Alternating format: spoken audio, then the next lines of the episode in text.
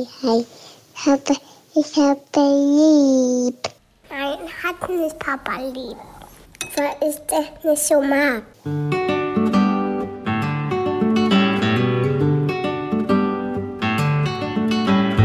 Das sind beste Vaterfreuden. Keine bösen Wörter. Halt die Fremde, alte Schöpfe. Setz dich bitte hin. Der langweilige Podcast übers Kinderkriegen mit Max und Jakob. Hallo und herzlich willkommen zu Beste Vaterfreuden. Hello. Die Folge heißt das Schwiegermonster, weil ich glaube, das kennen Menschen nur zu gut. Das ist so ein bisschen klischeehaft. Gibt bestimmt gibt's auch einen Film, der so heißt. Das Schwieger- Ey, ey, ja, 100 Prozent. Aber ich habe es tatsächlich in meiner Kindheit erlebt, dass meine Oma väterlicherseits immer meiner Mutter das Gefühl gegeben hat, du bist eigentlich nicht gut genug für meinen Sohn. Machen wir uns nichts vor, das war ein Lucky Catch. Du bist aber eigentlich nicht gut genug. Und dieses Gefühl immer reingedrückt zu bekommen, ne? und wir sind ja auch daraus entstanden, aus dieser Verbindung, so, ja, Oma, aber ohne unsere nicht Taugenichtsmutter gäbe es auch uns nicht. Kleine Erinnerung. und mein Opa war genauso, der hat dir das auch immer gegeben, das Gefühl. Und ich dachte mir irgendwann, ey, geht es noch? Hast du ein Schwiegermonster? Also, ich habe mich mit meiner Schwiegermutter schon richtig in die Haare gekriegt, dass sie mir Hausverbot erteilt hat. Also hast du's. Ja, die- ich würde sagen, sie regt sich genauso gerne auf wie meine Ex-Freundin. Die hat mir halt irgendwann Erziehungstipps gegeben, was ich so zu machen und zu tun und zu lassen habe. Ich hätte beinahe schreiben können, ja, du meinst die Erziehung so, wie du sie gestaltet hast, als du deine Tochter immer abgegeben hast. Hat sie. Ja, ja, die hatte eine Tagesmutter. Ach, sie hat damit eine sie arbeiten Tagesmutter. konnte und genau die Summe verdient hat, die die Tagesmutter gekostet hat. Oh, das ist ein eindeutiges Zeichen dafür, dass man keinen Bock hat, sich um die eigenen Kinder zu kümmern. Ich habe gestern auch meiner Frau, die hatte so irgendwie keiner, sie fühlte sich nicht so gut und ist dann nicht arbeiten gegangen, hat sich krank gemeldet und hat dann die ganze Zeit hin und her überlegt, ob sie Felix auch bringt, weil der irgendwie so ein geschwollenes, leicht geschwollenes Auge hat. Also wirklich nicht dramatisch. Äh, Und dann irgendwo, ich war dann, hab zu Hause gearbeitet und dann äh, habe ich nicht mitbekommen, dass sie ihn in die Kita gebracht hat. Und sie kam dann wieder ohne ihn und ich meinte so, wo ist denn Felix? Na, den habe ich in die Kita gebracht. Da so, aha, ich dachte, dir geht's gar nicht so schlecht. Nein, geht's mir auch nicht. Und dann ähm, ist so eine leichte Diskussion darüber entbrannt, weil ich sie als Rabenmutter beschimpft habe und sie bräuchte sich aber auch nicht dafür rechtfertigen. Es sei völlig okay, wenn man seine Kinder mal abgibt, weil man keine Lust hat, mit ihnen Zeit zu verbringen. Sie konnte es nur schwer ertragen, dass sie auch mal sich den Luxus gegönnt hat, am Vormittag frei zu haben. Ah, das hat ja so in der Luft rumgewabert und du hast es dir gleich geschnappt Ja, und gesagt, so, hier Ja, kann ich mal einen kleinen Pfeil schmeißen. Mir wird immer vorgeworfen, ich würde keine Zeit mit meinen Kindern verbringen wollen. Ach wirklich? Mhm, es geht sogar schon so weit, dass meine Tochter letztens auf der Couch gesagt hat, ja, Papa möchte ja immer, dass wir mit anderen Kindern spielen, weil er nicht mit uns Zeit verbringen will. Also so, so konkret hat sie also die Formulierung war nicht ganz so hart, aber es ging in die Richtung. Und sie so, wo kommt denn das her? Das stimmt überhaupt nicht. Und dann hat- Aber irgendwie ein bisschen ein schon. bisschen schon. Ich meine, ich habe mich schön rausgeredet. Ich meinte, naja, mit Mama und Papa ist es ja meistens nicht so spannend zu spielen wie mit anderen Kindern. Oder? Freispiel. Genau. Und das war dann deine Frau oder deine Schwiegermutter? Nee, das war meine Frau. Also die, die, meine Frau hat meinen Sohn abgegeben in der Kita. um so mal durchzuatmen. Aber das ist natürlich, das kommt gar nicht gut. Sie darf natürlich so oft durchatmen, wie sie will, aber sie darf mir nicht gleichzeitig vorhalten, wenn ich sage, es wäre doch Ah. schön, wenn die Kinder zum Oma gehen, dann können sie dort spielen. Und dann kriege ich immer gesagt, du willst ja nur, dass die Kinder weg sind, damit du deine Ruhe hast. Ja, genau, will ich. Aber ich schade ihnen ja nicht damit, wenn sie zur Oma gehen. Sie haben ja Spaß Voll. dort. Win-win. Ja, Total. Also ich frage mich, was dagegen einzuwenden ist. Aber natürlich greifst du dann die nächstbessere Situation auf, wo sie das ähnlich macht, um ihr das mal vorzuführen. natürlich. Sehr, sehr gut. Und so beginnt ein Streit. Ja, war kein Das war, war ein leichtes Geplänkel. Aber war, du hättest es wahrscheinlich zum Streit Nö, werden lassen können. nee, nee, ich hab- wüsstest du die Knöpfe zu drücken bei deiner Frau? Ja, das wäre schon, also klar, also wenn du so fragst, ich hätte das, wenn ich es wirklich übertrieben Direkt, ne? Was hättest du sagen müssen? So von wegen, ich hätte gar nichts anderes sagen müssen. Ich hätte in der Stimmlage nur eine Ernsthaftigkeit so direkt so, ah krass. Finde ich ja heftig, dass du mir immer Vorwürfe machst. Genau so. Und selber hier. Bist du Felix- kein Deut besser? Genau. Und, und noch so eine Verallgemeinerung. Felix bei jeder, bei, bei der nächstbesten Situation und Möglichkeit einfach abgibst. Wie du es eigentlich immer vorhast, aber es bieten sich nicht die Möglichkeiten. Dann noch so eine Verallgemeinerung auf alles. Sehr gut. Easy peasy. Ich weiß schon, wie du, wie du immer in solche Streitsituationen gerätst. Du, ich kann jeden Moment eskalieren lassen. Boah, ey, ich würde ganz gerne mal so in deinen Körper schlüpfen und dann so drei, vier Spitzen schmeißen und dann wieder verschwinden und mir das von außen angucken. Komm da mal wieder raus. Okay, ich gehe mal in meinen Spieleraum. Naja, ich meine, eine Sache, die auf jeden Fall, wo du auf jeden Fall richtig Probleme bekommen würdest, wäre, wenn was Pünktlichkeit und sowas angeht. Wieso? Ich bin doch pünktlich. Ja, aber ich weiß ja von den Erzählungen, die du so hier im Podcast getätigt hast, klar, du bist immer pünktlich, aber hast du nicht gesagt, dass deine Ex-Freundin sich wünscht, dass Lilla um Punkt dann und dann da ist? Ja, 13 Uhr 00 Genau. und nicht 13 Uhr 4. Genau, und das ist bei meiner Frau exakt genauso. Da gibt ständig, wir hatten letztens auch eine krasse Diskussion. Ich wollte, wir mussten uns, wir wollten unsere, unsere Kinder abholen und dann zum Schüttelaufen gehen.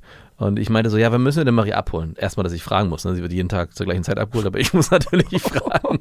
Das war schon der erste Streitpunkt. Dann hat sie es mir dann irgendwann nach dreimal lä längerem Hin und Her hat sie es mir dann gesagt. Rück es raus, Information. 13.40 Uhr kommt sie aus der Schule raus. Ich so, ja, alles klar, dann müssen wir hier um fünf vor losfahren. Wir haben, keine Ahnung, drei Minuten Schule mit dem Auto fahren wir dahin. Und sie so, nein, wir fahren hier um 20 nach los. Und ich so, was? Wir fahren um Viertel nach los. Weil ich so, was? Wir fahren 25 Minuten los für einen Weg, der drei Minuten dauert, bevor wir sie abholen. Ja, ich möchte früher da sein, falls sie früher rauskommt. Für solche Eventualitäten kommt überhaupt nicht in die Tüte. Was sollte denn passieren? Eine Bombendrohung oder Keine was? Ahnung. Was denkt die sich? oh Gott, oh Gott. Aber das war eine Situation, die wir gemeinsam, ist dann auch ein Streit ausgebrochen, wo wir Oh dann. Es ist doch so einfach, sich zu streiten. Ja, das ist wirklich, weil ich dann darauf gepocht habe, dass es halb wird. Und sie hat darauf gepocht, nein, wir fahren um fünf vor halb los. Ey, dann Was machen wir denn dann da noch eine Viertelstunde? Dann Am hat man gar keine Beziehungsthemen mehr eigentlich, gar keine Streitpunkte mehr, wenn man sich über sowas streiten kann. Krass. ich meine, das war jetzt eine Situation, die wir gemeinsam wo Euch wir, erschaffen haben, Genau, wo wir gemeinsam unsere. Tochter abholen äh, und natürlich sie volle Kontrolle hatte. Aber es gibt auch so oft Situationen, wo ich nochmal fünfmal dran erinnert werde, dass ich ja dran denken soll, dass Marie dann und dann da und dahin muss oder da und da abgeholt wird und weh, ich komme fünf Minuten zu spät. Das darf nicht passieren. Macht doch eigentlich gar nichts, oder?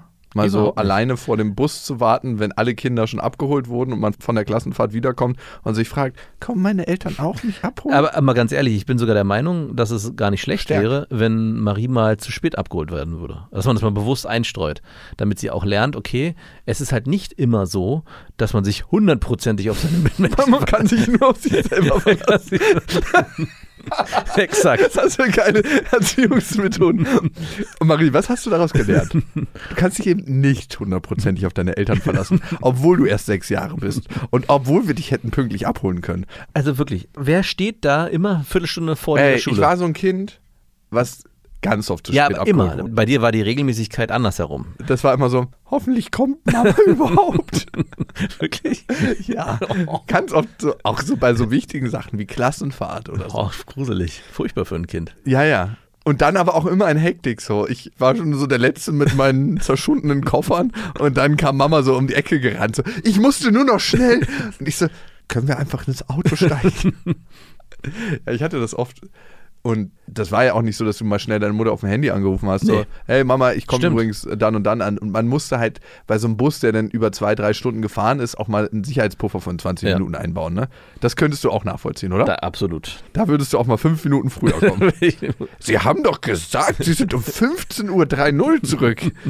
nee, und es war oft so, dass meine Ma angerannt kam. Oder mein Vater ist auch nicht so der pünktlichste Mensch der Welt. Er ist auch so, oh ja, hat schon so ein bisschen.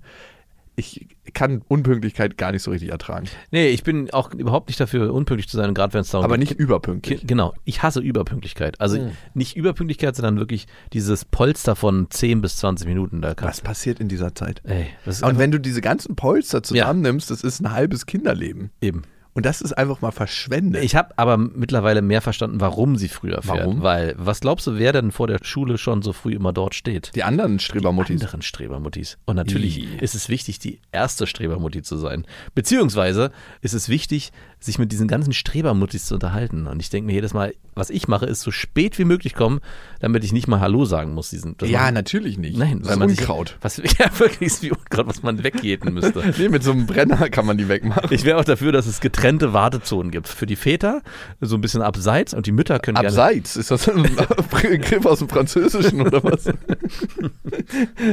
Ihr steht letztes Mal, Abseits. letztes Mal war es auch so, dass der eine Vater, äh, eine Freundin von Marie geht auch in die Schule, der kam Ich war zu früh da, weil ich, weil meine Frau mir gesagt hat, ich, Wehe. ja, sie hat gesagt, sie, ich muss meine Tochter Und du sagst, du machst keinen Kuscher zu Hause. Ich wusste es nicht. Sie Du meinte, hättest doch einfach, wenn die sagt, hey, du fährst dann und dann los. ich verlasse mich doch darauf, wenn meine Frau mir sagt, du musst dein Kind um 13.30 Uhr abholen. Dann sage ich, okay, ich muss sie um 13.30 Uhr war abholen. 13.45 Um 13.40 Uhr. What the fuck? Und ich stand da so, was ist hier los? Was ist, warum stehen hier so viele Mütter und hier geht die Tür ist, nicht auf? Das ist, ihr pflegt keine offene und lebendige Kommunikation in der Beziehung. Auf jeden Fall habe hab ich dann irgendwann Wind bekommen, dass es nicht 13.30 Uhr ist und habe dann gesehen, wie der eine Vater von der Freundin von Maria, der kam dann die Straße entlang gefahren. Und weil ich keinen Bock hatte, mich mit diesen Müttern da irgendwie zu unterhalten oder auch nur daneben zu stehen, bin ich die ganze Straße neben diesem Auto hergelaufen und mit ihm wieder langsam zurückgelaufen und meinte auch zu ihm, ich habe keinen Bock auf die Mütter, deswegen bin ich noch mit dir hier ein Stück gelaufen. Und er so erkennt das. Ja, ja, meinte er, er kennt das auch. Halte ich an dieses Fahrzeug. Aber nur das sind die Anekdoten vom Vorstädter Familienleben, die du wahrscheinlich so nicht erlebst. Nee, das gibt's gar nicht. Also wir haben nur eine sehr passiv-aggressive Kindergärtnerin, die so wirklich mit einem Stechschritt um no- 7.59 Uhr losläuft, wenn man zu spät zu einem Ausflug kommt, wenn man 10 vor da sein sollte und die laufen um 8 Uhr los. Man kommt so um 7.55 Uhr. Mhm. Läuft sie, auch wenn sie einen sieht aus der Ferne, mit so einem riesigen Marschschritt so, kommt Kinder, wir gehen. Wirklich? um 7.59 Uhr. Ja. Nein. Einfach um so ein Zeichen zu setzen, mit mir nicht. Die ist ultra passiv-aggressiv. Also wirklich. Aber was machst du mit so einer? Und was ultra- machst du da mit Lilla vor allem, die dann wahrscheinlich mega enttäuscht ist und die Schuld auf dich Naja, schiebt? hinterherrennen. Ja, aber sie schiebt erstmal die Schuld auf dich. Papa ist wieder zu spät, kommt dann bestimmt, oder? Du wolltest die Treppenstufen einzeln springen. Ich schieb sofort ihr Schild in die Schuhe. Ohne Gnade. Du hast dich nicht im Windschatten gebeugt, als wir mit dem Fahrrad gefahren sind. Dein Schneeanzug hat uns aufgehalten. Du wolltest ja so warm angezogen sein. Und was sagt dann deine Tochter? Ja, der Reißverschluss klemmt, weil Mama nicht mehr genug Geld hat, einen neuen Schlägerzug zu kaufen. Aber was machst du da? Also leider würde ich über An dieser Stelle eine kleine Werbung. Und es ist IKEA mit Smallstart und Trofast. Und das ist eine Aufbewahrungsmöglichkeit für Kinderkleidung, wo sie sich selbst drum kümmern können. Wie praktisch. Es ist so schön, die Kinder aufwachsen zu sehen. Bist du eher einer, der den Kindern zu viel oder zu wenig zutraut? Ähm, ich traue denen auf jeden Fall zu viel zu, weil ich gar nicht die ganzen Sachen für sie übernehmen möchte. Deswegen bin ich auch so froh, dass es diese Systeme gibt, dass sie schon von alleine die Sachen machen können. Ja, und du hast mir den Tipp gegeben mit dieser Box, wo man zum Beispiel die Kleider wieder ordentlich reinfalten kann, sich die Sachen für den nächsten Tag rauslegen kann. Und diese Box, die gibt es bei Ikea. Barndröm, das ist eine schön leichte Box, wo die Kinder genau das machen können. Und dann lernen, sich an- und auszuziehen, ohne dass man als Elternteil was machen muss. Darum geht es ja am Ende. Nein, Es geht am Ende darum, nicht nur im Scherz, dass die Kinder irgendwann auch verstehen, sich nicht nur selber anzuziehen, sondern eben auch selber ihre Sachen rauszuholen und rauszulegen und sie auch wieder ordentlich wegzuräumen. Und es gibt von Ikea noch den Kleiderschrank Smallstar, der ist mit Auszug und da können die Kleinen problemlos die Kleidung auswählen und auch das Wichtigere wegräumen. Alle Infos zu den Aufbewahrungsmöglichkeiten für Kinder findet ihr auf ikea.de und natürlich in den Shownotes. Ich komme. Was machst du, wenn du nicht so ganz gut mit deiner Erzieherin harmonierst? Du kannst nichts machen. Du bist Schachmatt. Als Schachmatt. Lehrer kannst du zum Rektor gehen? Auch da kannst du nicht. Natürlich nicht. machen. Weil du musst immer Angst haben, dass die das an den Kindern auslassen. Nicht direkt, aber wenn sie passiv-aggressiv zu dir ist, könnte es auch sein, dass sie passiv-aggressiv zu Lilla wird. Und Ach, du hast noch nicht aufgegessen? Na gut, dann wartest du eben so lange, bis der Teller leer ist. ich habe so ein, zwei Situationen schon erlebt und die wollte ich nicht provozieren und deswegen habe ich gesagt, so, wir lassen da mal so ein bisschen den Dampf raus. Ich glaube aber sonst, zu den Kindern ist sie tatsächlich eine ultra liebe Erzieherin. Sie ist halt sehr stringent nach außen. Ja, hoffentlich. Also Ja. ich glaube ja auch nicht, dass es passiert, aber ich hätte immer so eine kleine Restsorge. Das ist wahrscheinlich meine eigene Art und Weise, wie ich sowas handeln würde. Also wenn ich in der Kita wäre, wüsste ich nicht, ob ich nicht meinen Frust teilweise auch an den Kindern auslassen würde. Sorry, ich kann hier ganz schlecht trennen. Das trifft in Wirklichkeit nicht dich, aber dieser Fußtritt trifft eben doch dich. Ja, oder wenn das eine Kind auf Klo ist. Ich bin fertig. Ja, warte doch noch mal drei Minuten. Wie heute Morgen, als du zu spät gekommen bist. die Kacke trocknet schon. Ja, das ist schon ganz wund. Psch, psch, psch, psch. Letztens war ein Kind bei uns, ne? Und die ist so alleine auf Toilette gegangen und anscheinend musste die groß hasse ich ja Kinder, die bei Oh, uns ey, Kinder, zu Hause, warum können die nicht zu Hause scheißen? Ja, Mann. Wirklich, ich bin sogar schon so weit gegangen, dass ich ein Kind nach Hause geschickt habe. Du scheiß mal schön so aus. Du musst nur die sechs Kilometer nach Hause laufen. Viel Glück. Hier hast du ein bisschen Klopapier. An was ich auch gemacht habe, ist, wir haben einen Ausflug gemacht mit Felix und einem Freund und der hat, die hatten Schneeanzüge an und irgendwann meinte der, Da musste er sich reinkacken. der, ja, der hat, der meinte dann so, ich habe gekackert. Und ich so, ne, nicht wirklich. Oder wir waren im Auto irgendwo. Nein. Und ich bin dann mit, hab die dann ins Auto gesetzt im Schneeanzug. War ja schön bis oben mit zu. Fenster auf. Fenster auf, bin nach Hause gefahren und dann kam ich zu Hause an und die waren noch nicht da. Das heißt, ich hätte die ja normalerweise nach so einem Waldausflug. Genau, und ich habe die dann erstmal im Garten, wollte die noch im Garten spielen? Oh ja! Und dann habe ich noch eine halbe Stunde im Garten spielen lassen, damit ich dieses Kind zu Hause nicht sauber machen muss. Ey, natürlich nicht. Nein, natürlich. Fremdes Kackkind? Natürlich nicht. Vor allem alles voll, ich habe mir das richtig vorgestellt, wie das überall rausquillt. Du erstmal innen drin noch einen Pudding angerührt, um das zu verstärken. Warum hat er denn Kabelbinder unten an der Hose? Schon gut. Findet das heraus. Oh Gott, das ist fast so gut wie die Füße von meinem Vater. Oh, oh, ah, ich kann nicht mehr. Oh Gott, ey, so kackende Kinder. Naja, auf jeden Fall meinte die Mutter so, ich so ganz überrascht, uh, sie sich schon selber den Po ab? Und so, ja, ja, das macht sie schon ganz, ganz lange. Nein. Und ich so, okay. Und du hast vorher den Po abgewischt. Nee, ich wisch bei Lilla natürlich immer, wenn sie Ja. auf Toilette war, den Po ab. Oder die Mumu. Und dann immer so, Papa, nicht tupfen. Ich will ihr da unten nicht wehtun, darum tupfe ich immer so. richtig wischen. Und ich so, okay. Sie ist immer richtig zornig, wenn ich nicht wische, weil das anscheinend dann nicht sauber wird. Ich bin immer, kennst du das nicht, dass man so vorsichtig tupft? Nee, ich meine, bin, meine Kinder beschweren sich bei mir, dass es so doll ist, weil ich ein krasser Wischer bin. so richtig Militärleutnant stumpf. Wir sind auch zu geizig, um uns das weiche Klopapier zu leisten. oder? Nein, das braucht man auch nicht. Zwei Lagen Ökopapier. Das muss man dann immer so sechsmal nehmen, damit es dick genug ist. So. Küchenkrepp. Küchengriff. Das lässt sich immer nicht runterspülen in diesen anderen Ländern. Spülst du auch in Ländern, wo es extra verboten ist, das Klopapier runterzuspülen? Nein, ich, Trotzdem ich hatte das ja zum ersten Mal letztes, vor zwei Jahren in Griechenland erlebt, dass man dort kein Klopapier. Baut eine vernünftige Was, Kanalisation. wirklich? Ich dachte, was ist das für ein Land? Ich glaube, ich werde auch nie wieder hinfahren. Wirklich? Na, es, Aber die haben starke Oliven. ja, aber es war wirklich widerlich immer dieses. Ey, mein Halbbruder Gerade im. Urlaub, Hey. wenn alle. Sorry, aber gerade im Urlaub, alle sind gegen irgendwie auf Klo und du hast da immer. Das hast du überall in klein, Amerika. Alle also haben dieses kleine Ding und machen da ihre. Naja. Super widerlich. Auch in Amerika? In Südamerika. Südamerika, ja, mit Sicherheit, klar. Und ja, Griechenland, Italien. Wer hat denn da damals, also hat da irgendeiner zu dünne Rohre gebaut? Naja, die Frage ist so, ist niemand auf die Idee gekommen, dass es irgendwann mal in ferner Zeit Klopapier hätte geben können? Hey, wir, wir machen die wir machen die Rohre pfennig groß. Irgendwie würde alles durchpassen. Oh Gott, oh Gott. So, zurück aus Griechenland. Wir wollten uns ja eigentlich heute um Hörermails kümmern, ne? Schwiegermonster, das erleben wir natürlich nicht selber. Wir haben ganz, ganz tolle Schwiegermutter. Ich muss sagen, du hast sehr viel Glück mit deiner Schwiegermutter. Allerdings. Die ist cool. Mhm. Also ich weiß auch, dass sie die Folge hört, deswegen muss ich das auch sagen, weil sie über meine Konten verfügt, aber Ich kann mich absolut nicht beschweren. ja, die ist so ein richtiges, ich mach das schon. Die spannt die Flügel auf und da können alle runter, wenn es regnet. Meine Schwiegermutter hat keine Flügel. die ist einfach eine Henne in der Legebatterie und die wurden ihr aus Sicherheitsgründen gestutzt. Nein, ich habe immer mal wieder Stress mit ihr, aber meistens so, wenn sie sich in Erziehungsfragen einmischen will und ich dann so eine kleine Spitze schmeiße. Ja, wie du damals, als du die Kinder die ganze Zeit abgegeben hast. Also das finde ich echt geiles Phänomen, dass sie sich eine Nanny geholt hat, die wahrscheinlich genauso viel gekostet hat, wie sie verdient hat, nahezu. Also, es war eine Tagesmutter, ne? Ja, okay. Aber trotzdem. Und das führt heute dazu, dass Lilla nicht so lange in der Kita sein soll. Ne? Also ich denke mir so, Ah. 8.30 Uhr abgeben bis 14.30 Uhr, völlig legitim. Ja. Easy. Und meine Ex-Freundin meinte aber, nein, sie soll um 12.30 Uhr abgeholt werden, dass sie da nicht so lange ist. Und sie hasst auch mittlerweile die Kita, Lilla. Und ich könnte mir vorstellen, dass es ganz viel Projektion von meiner Ex-Freundin ist. Das weiß ich nicht. Also, das, Danke fürs ins Rücken fallen. Ey, kannst du einfach mal so ein Typ sein, der sagt so, ja Mann, du hast recht. So wie Freundinnen, die zusammenkommen, die von einem Typen scheiße behandelt wurden und alle so, hey, ja, das war ein Arschloch. Ich hab's ja eigentlich schon immer gewusst. Aber du hast es ihm so richtig gezeigt. Und die wurden einfach so richtig einfach so abgewatscht. Und man fühlt sich so nach dem Gespräch gut, weiß aber tief innerlich, dass man selber das Arschloch ist. Ja, genau. Kannst du mal so ein Freund Das sein? gibt's hier nicht. Weil das Phänomen, dass die Kinder die Kita nicht mögen, obwohl sie sie mögen, kenne ich nur zu gut. Also egal, ob meine Tochter oder mein Sohn, das ist einfach immer wiederkehrend. Es gibt Phasen, da gehen die super gerne in die Kita und findest total toll.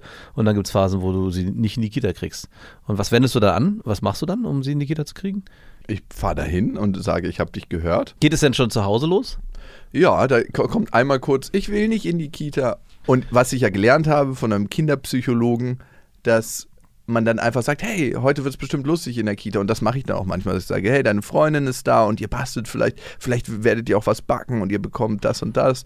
Und vielleicht malt ihr auch und tanzt ein bisschen. Also ich mache ein schönes Bild auch von der Kita. Und wenn das noch nicht funktioniert, und außerdem hat Papa keine Wahl, weil er hat heute wichtige Termine. Schwarze Pädagogik? Also ganz wichtig ist, glaube ich, auch, dass sie verstehen, dass die Eltern auch nicht da sind. Also dass man selber ja auch losgeht und woanders Ja, hinfährt. das habe ich schon mal gemacht, als sie keinen Bock hat mitzulaufen, beziehungsweise mitzukommen zum Einkaufen. Ich will nicht einkaufen. Und ich so, okay, dann nicht. Und dann habe ich so eine Sekunde hinter der verschlossenen Tür gewartet und dann bin ich wieder reingekommen und sie wusste ganz genau, dass ich hinter der Tür warte. Achso, ich meine nicht, dass man das wirklich auch in die Tat umsetzt, dass man geht und das geht so. Das ist dann schwarze Pädagogik. Nein, was ich meine, ist, dass man den Kindern vermittelt, dass zum Beispiel man selber ja auch gar keine Lust hat, jetzt loszugehen, sondern viel lieber zu Hause bleiben würde, aber man selber ja auch losgehen muss. Und dann als Beispiel auf Ah ja, okay, so, so ein Zwang, dass man gleich irgendwann sich einen beschissenen Job sucht. Nee, das muss ja nicht beschissen sein, aber Papa hat auch keine Lust auf die Arbeit, aber wir müssen irgendwie hier unsere Brötchen verdienen. Also ich versuche nicht das Wort, ich habe keine Lust zu verwenden, sondern ich versuche natürlich zu beschreiben, dass ich es gerade hier schön finde, Ah. aber das andere auch schön ist. Und ich muss jetzt losgehen und, also wie du dann auch, dass du dann sagst, ja, da gibt's, ihr könnt da spielen, das kannst du zu Hause nicht. Das sind Freunde, die sind zu Hause nicht. Wie und, unfair. und selbst wenn ich jetzt zu Hause bleiben würde, hätte ich keine Zeit, weil ich arbeiten müsste. Das heißt, du müsstest dich die ganze Zeit alleine beschäftigen. Also ich nenne es graue Pädagogik. Graue. Ey, weißt du, was ich so krass unfair finde? Wie viel Scheiße ich in meinem Leben gelernt habe, irgendwelche mathematischen Formeln, die ich nie wieder brauche. Oder auf welches Schulfach ich besonders sauer bin, auf Chemie. Ich habe nichts aus der Chemie wieder gebraucht. Das war so, da hat einfach nur eine Verschwendung meiner Zeit stattgefunden.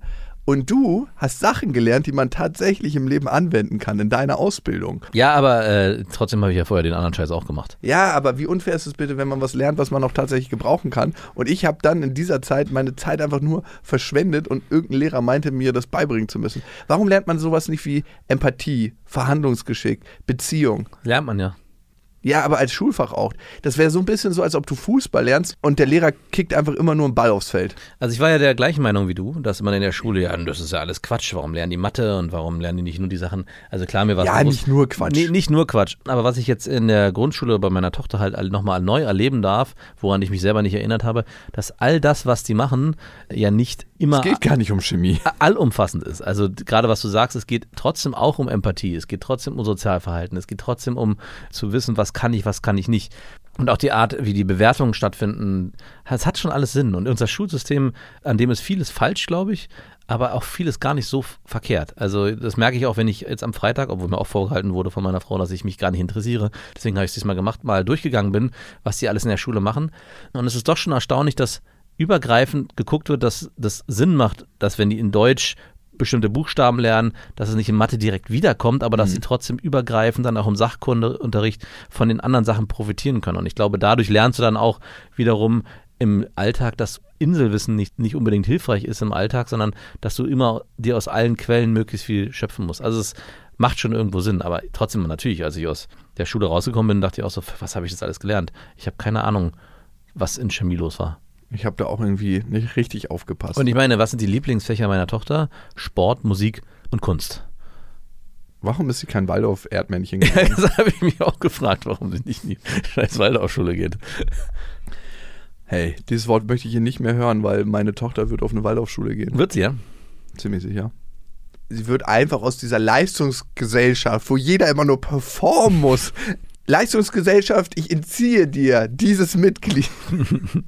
Nein, äh, ich gucke mal. Ich bin noch nicht so ganz entschieden. Ich würde äh, an deiner Stelle, was ich machen würde, ich würde gucken, von welcher Schule hörst du am, am meisten Gutes. Also wenn, wenn du äh, hörst, dass bestimmte Lehrer sich auf bestimmte Weise engagieren, bestimmte Sachen dort passieren. Also das wäre mir mittlerweile viel, viel wichtiger als ein pädagogischer Stempel, den eine Schule hat. ja, ist mir auch Aber das ist natürlich mega schwer herauszufinden. Dazu brauchst du halt viel, Man muss sich als Undercover-Lehrer einschleusen. im Prinzip ja. Okay. Die kleine zwei, drei Jahresrecherche nehme ich mal auf mich.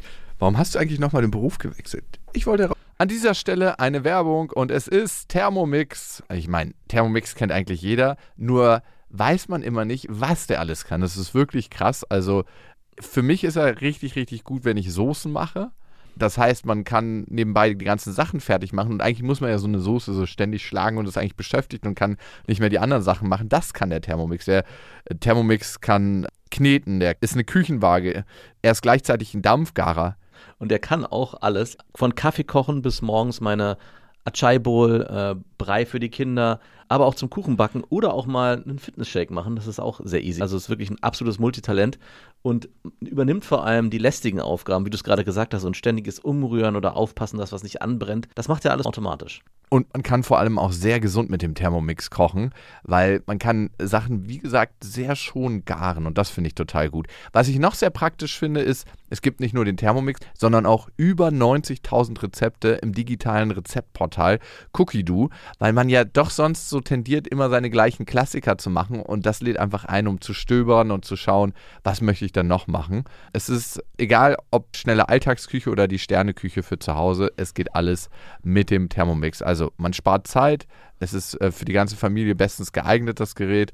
Mit dem Thermomix spart ihr auf jeden Fall Zeit beim Kochen und es gelingt sehr, sehr gut. Also ich frage mich immer, darf man das sagen, ich habe gekocht oder muss man das sagen, wir haben gekocht? Man muss sagen, wir haben gekocht und das Gute bei Cookie Dough ist, dass man die ganzen Rezepte auf den Thermomix bekommt und dadurch einfach nur das machen muss, was der einem sagt. Das heißt, man kocht wie von Zauberhand unter Anleitung und am Ende kann man seinen Gästen ein perfektes Rezept präsentieren, was man gekocht hat, was dazu auch noch sehr gut schmeckt. Oder sich selber, das geht natürlich auch. Und wenn ihr euch jetzt auch für einen Thermomix interessiert, findet ihr natürlich alle Infos auf thermomix.de und den Link zu Thermomix und alle Infos findet ihr auch nochmal in unseren Shownotes. Ausfinden. So, wir waren ja bei Schwiegermonster und zwischen mir und meiner Schwiegermutter sind die Wogen eigentlich wieder geglättet. Sie hat letztens. Ach, wirklich? Naja. Sie hat letztens nur, als ich zu meiner Tochter auf den Geburtstag wollte, an ihrem eigentlichen Geburtstag und nicht an der Nachfeier, das Hotel aufgesucht, weil es ihr zu viele Leute in einem Raum waren. Wir waren dann nämlich einer mehr, nämlich ich. also ich glaube, es waren ja nicht so viele Leute, sondern ja eine einer zu viel. Ja, ich glaube, sie mag mich nicht so sonderlich. Aber ich komme damit zurecht. Ja. Ich kann nicht sagen, dass ich sie nicht mag, aber sie ist für mich eine verwirrte Tante auf jeden Fall. Mhm. Das spürt sie vielleicht durch. Ja.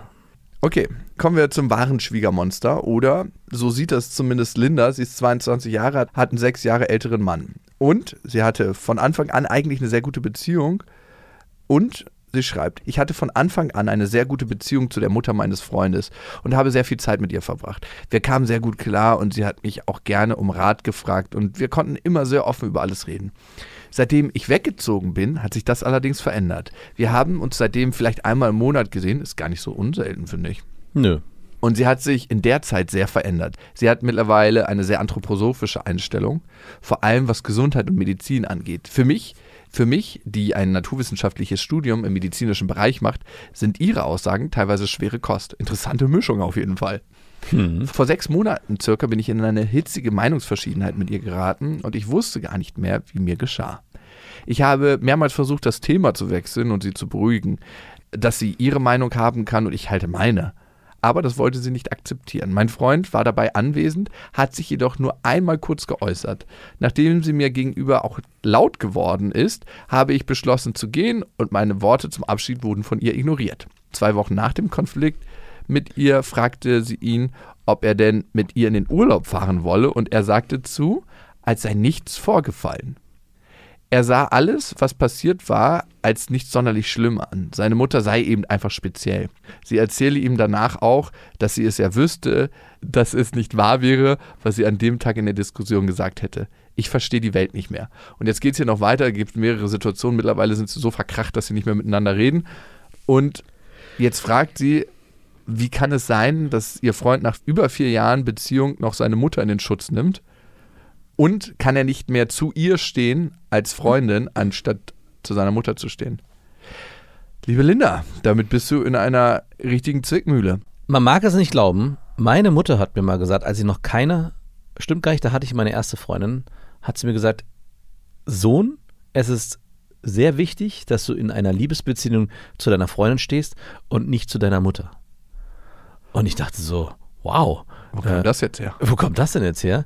Wahrscheinlich hat sie selber die Erfahrung irgendwie mhm. gemacht. Und es gab dann auch immer wieder mal Konflikte, wo ich das dann genauso gelebt habe, mich immer daran erinnert habe, ja, Mama, das hast du ja gesagt, ich soll zu meiner Frau stehen und nicht zu dir. Und da war aber ganz viel Wahrheit drin. Also das ist im Prinzip eigentlich eines der wichtigsten Dinge in dem Moment, wo man sich mit einer Partnerin oder auch als Frau mit einem Mann oder wie auch immer mit einem Partner zusammen ist, ist es wichtig, dass man ihm gegenüber loyal ist und nicht den Eltern gegenüber. Also natürlich ist es immer so ein Abwägen, aber es ist, glaube ich, sehr wichtig auch in der Position, dass ihr Mann ihr den Rücken stärkt. Haben die Kinder?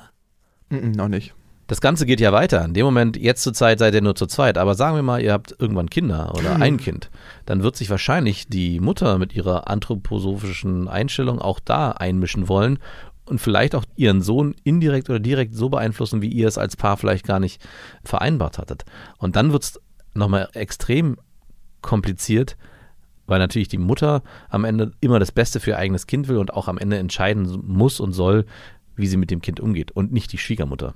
Word, Mann. Ich finde, das sind wirklich wahre Worte von deiner Mutter. Und ich sehe das genauso.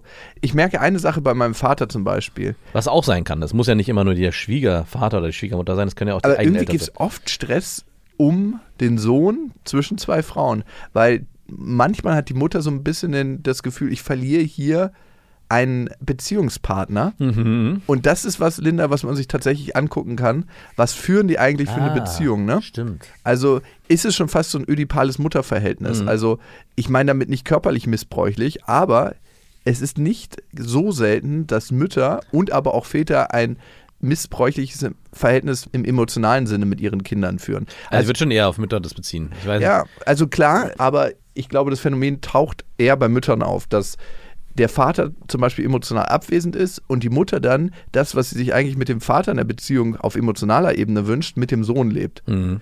Ach, ich hatte heute so einen schweren Tag. Was ist denn los, Mutti? Komm auf meinen Schoß. Ja, ich kann dich total gut verstehen. Lass dich mal in den Arm nehmen. Alles natürlich unter dem anthroposophischen Ansatz zu verstehen. Und dann hat man sich noch ein paar Globuli eingeschmissen und alles ist wieder gut.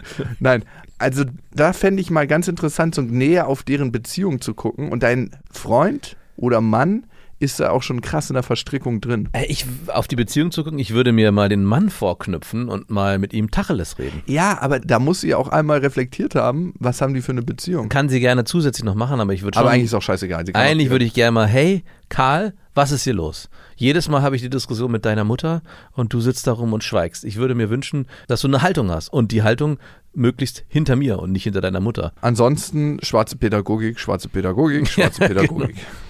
Sehe ich genauso und bin ich auch voll dabei. Also, dass er eine Haltung bezieht und dann gibt es auch keinen Kampf mehr, Nee. weil der Kampf ist dann entschieden. Weil eigentlich ist der Kampf ja zwischen Mutter und Sohn und nicht zwischen Mutter und dir. Naja, ich glaube, der Kampf wird gerade ausgetragen zwischen dir, Linda, und deiner Schwiegermutter um die Aufmerksamkeit und die Haltung deines Mannes. Mhm. Und wenn er klar Stellung bezieht, dann gibt es keinen Kampf mehr. Wenn er sagt, du, Mama, ich möchte nicht, dass ihr hier so eine Diskussion führt. Du kannst gerne deine Meinung haben.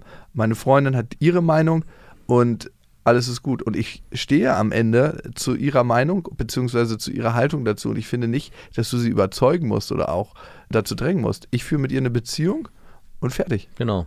Und dann, das klingelt einmal richtig im Karton. Also das klingelt bei ihr ganz oben und auch im Herzen. Es wird kurz wehtun und wird vielleicht auch das Ego ein bisschen an. Du, ich hab dich unter Schmerzen rausgepresst und jetzt das. Ist doch schön, dass sich daraus ein eigenständiger Mann entwickelt hat, Ja. der nicht in emotionaler Abhängigkeit lebt und gebückt durchs Leben geht. Kannst du stolz auf dich sein. Allerdings. Und vielleicht gibst du deinem Freund einfach diese Folge zum Hören. Hier noch kurz der Hinweis, ihr könnt uns ja abonnieren auf allen gängigen Podcast-Plattformen und auf Spotify und auf Apple Podcast könnt ihr sogar eine Bewertung hinterlassen. Darüber freuen wir uns immer sehr. Also ich bin relativ oft am Stöbern, wenn ich so einen kurzen Moment des Leerlaufes habe, dann gehe ich da hin und stöber und gucke, was da los ist und ich amüsiere mich immer wieder, was da für knallharte Bewertungen sind. Wir freuen uns auch, by the way, über gute Sachen. Speaking of, äh, wir sind auf Instagram für euch am Start, falls ihr mal den allerlangweiligsten, also Mütter- und Väter-Instagram-Kanäle sind ja von Natur aus langweilig. Das ist so, so ein ungeschriebenes Gesetz, wie wenn es regnet, wird man nass. Aber wenn ihr den allerlangweiligsten Instagram-Kanal sehen wollt, der auch unter anderem von der Frau von Max gepflegt wird, dann taucht da mal ab. Das ist wirklich, also so, wenn man Einschlafstörungen hat oder so. Beste Vaterfreuden, Unterstrich Podcast oder? Nur beste Vaterfreunde. Wow. Hast Der du gesichert für uns die Nummer? Ich gucke nochmal nach. So lange warst du schon nicht mehr da. Ich weiß es. Okay, du bist wirklich ein Mann der klaren Ja, Worte. beste Vaterfreuden. Wow, gut. Gut gemacht. Man merkt, wie oft wir da sind. Dass wir den bekommen haben. Oh, wir sind gestiegen. Ja, wie viel haben wir? 10.500. Das ist lächerlich. Wirklich. Wir hatten vor drei Wochen nur 10.000. So ein schlechter Fitness-Influencer bei TikTok hat 10.000. Das ist wirklich lächerlich, dagegen müssen wir was tun. Aber ich kann es auch verstehen, ich hatte auch keinen Bock, diesem langweiligen Kanal zu folgen. Aber worauf ich schon Bock habe, ist die Tour, die wir machen. Natürlich nicht mit beste Vaterfreunden, sondern mit beste Freundinnen. Und es sind schon einige Städte ausverkauft, zum Beispiel Hannover, Köln. Und bei den anderen Städten, jetzt erzeugen wir FOMO, also Fear of Missing Out, das machen immer ganz schlechte Verkäufer, sieht es auch schon so aus, als ob fast alle Karten verkauft sind. Also, falls ihr uns sehen wollt, müsst ihr jetzt schnell sein und auf bestefreundinnen.de klicken, um noch die letzten Karten zu ergattern. FOMO wäre auch, wenn wir bis in dieser Woche könnt ihr die Karten noch 5 Euro günstiger bekommen als danach. Oder letztes Jahr war es so, dass die Karten in einer Woche ausverkauft waren. Ich hasse immer diese ganzen Internetverkäufer, die wirklich so ihre Kinderweisheiten haben und mit denen arbeiten. Aber sie funktionieren ja leider. Sonst würden sie sie nicht predigen. naja, aber ich finde, sie sind immer so lu- lustig leicht zu durchschauen. Du weißt äh, eine Sache, die ich katastrophal falsch mache in der Erziehung? Äh, Nicht nur eine Sache. weiß ich nicht. Ich lasse Lilla zu wenig alleine machen. Ja. Also Ich denke nicht, oh, jetzt geht schneller, wenn, sondern ich möchte dir das Leben erleichtern. Was kann ich für sie tun? Aber nee, bei mir ist es, äh, es geht schneller, wenn.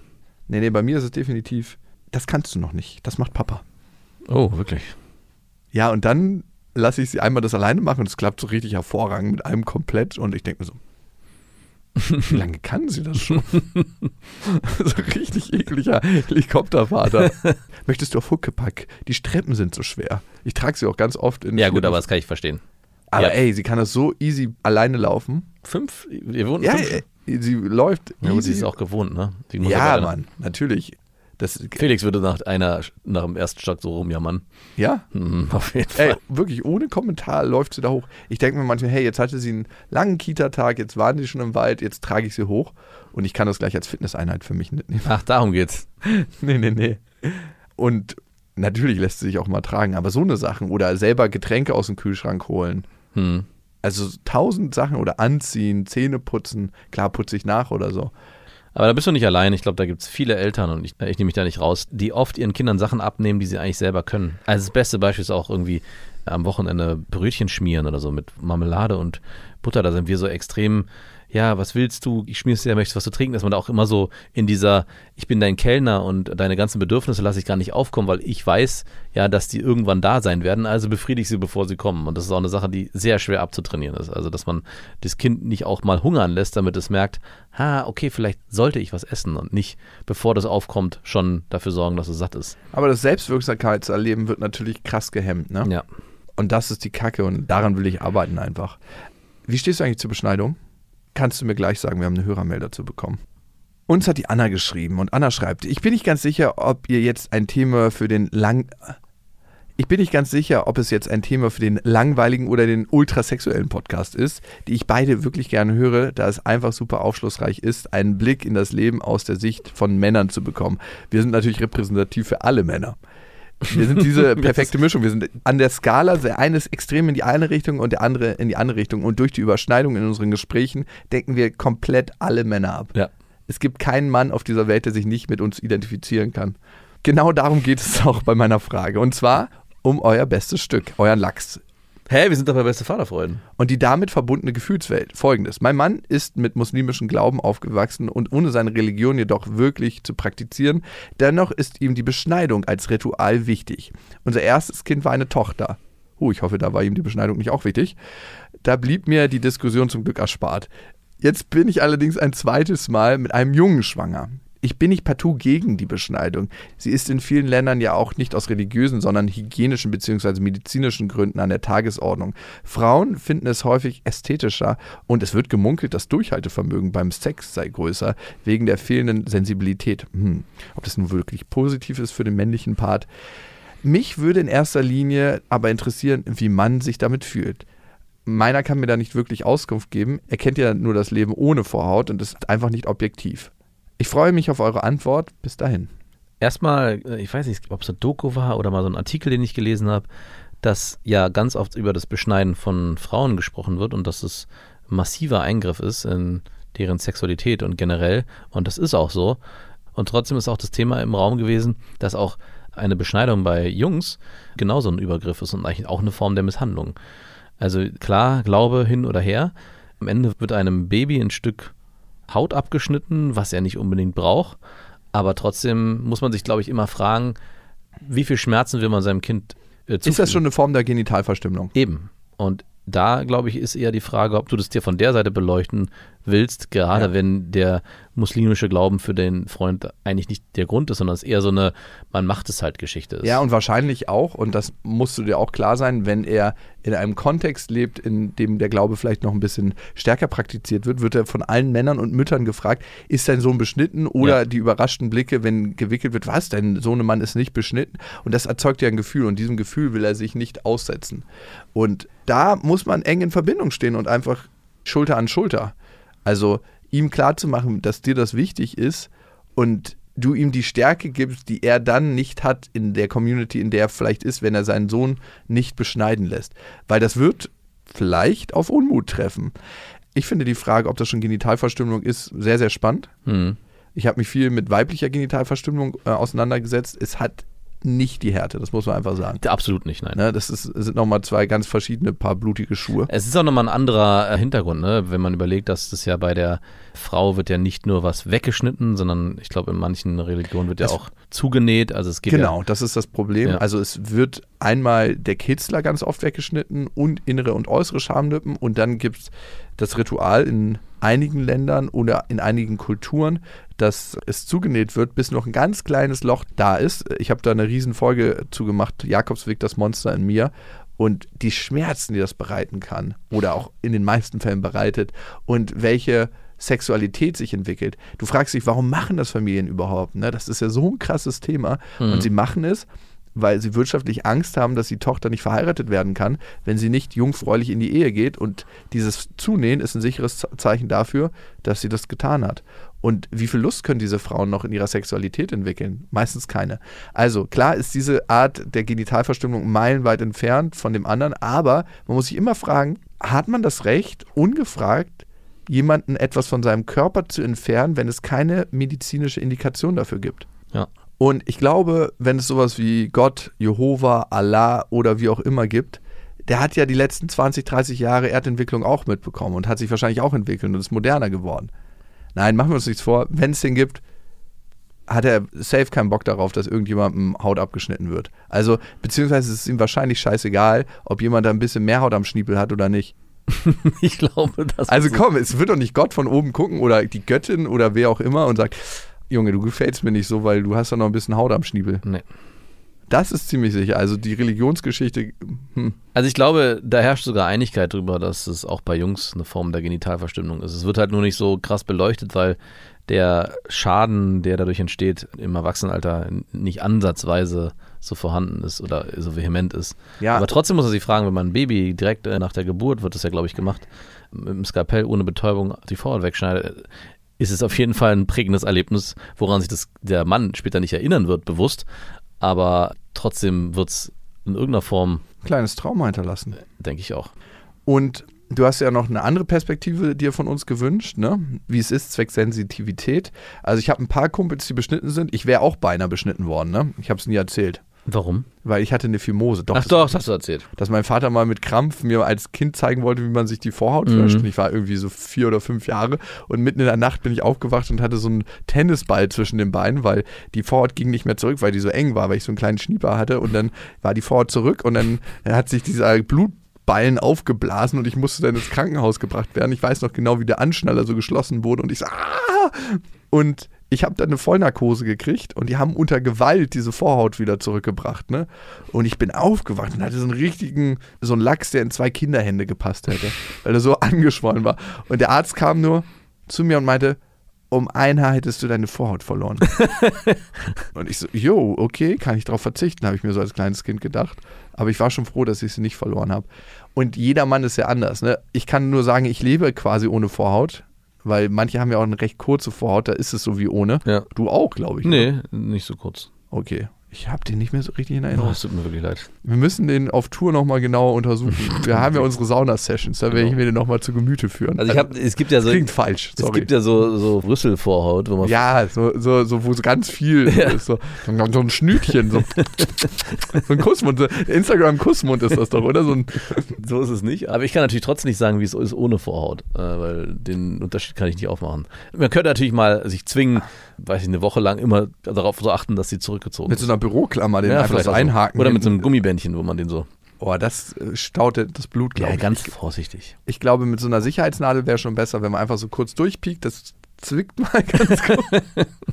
und dann so ein Bein einhakt oder in der Bauchdecke, Mhm. dass die Vorhaut zurück ist. Dann steht er auch immer.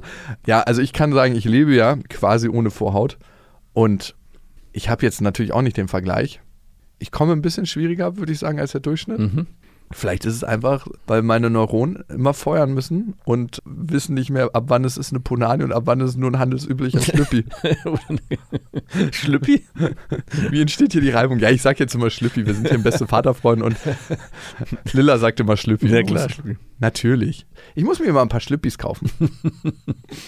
also, viel wichtiger ist zu erkennen, in welcher sozialen Situation dein Mann steckt und Ausschluss aus der Gemeinschaft, Scham innerhalb der Gemeinschaft ist das krasseste Druckmittel und unser krassester Handlungsmotivator.